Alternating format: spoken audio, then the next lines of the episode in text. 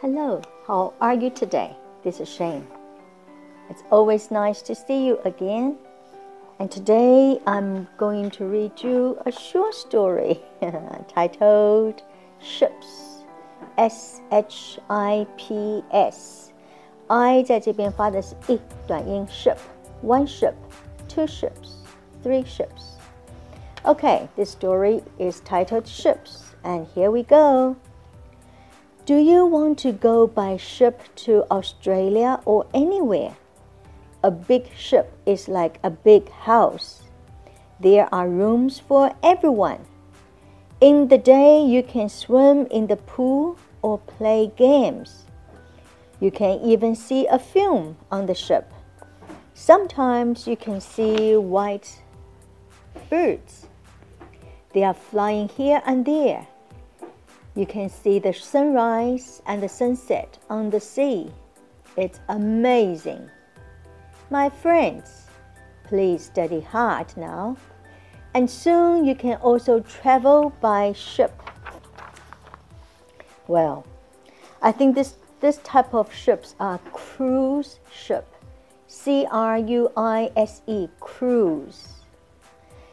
There are many different type of ships. There are fishing ship, there are cargo ships, and this is cruise ships in the West, people also like a lot of homes will have.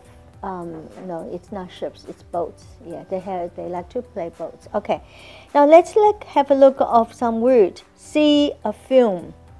Uh, maybe watch a film is okay too. Film, F I L M, film, 电影. It means movies Here and there, and everywhere here and there. Here 是这里，there 是那里。Here and there and everywhere，这是一种 slang，到处都是的，到处都有的意思。Sunrise，sunrise，s u n 这个是太阳，rise 是升。Pay rise， 大家都是，everybody likes the word pay rise。Pay rise 是加薪的意思。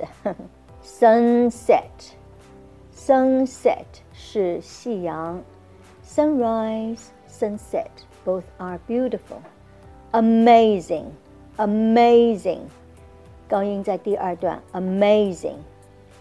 Travel, travel, travel 是旅行，或者是 啊、uh,，How long does it take to travel here? 有的时候，这个 travel 不但指的是旅行，有的时候也是你来需要多长时间。所以 travel 我的道路，my travel 也可以这样说。英文是一个很泛的语言，一个好的作家有的时候会把一个字的意思给它扩远，然后这也是创造的一种。Okay, I hope you like the story, and I sure hope to see you again. Ciao, bye. 更多精彩内容，请大家关注我们的微信公众号，在微信上搜索“英语故事课堂”就可以啦。每天都会有更新的故事哦。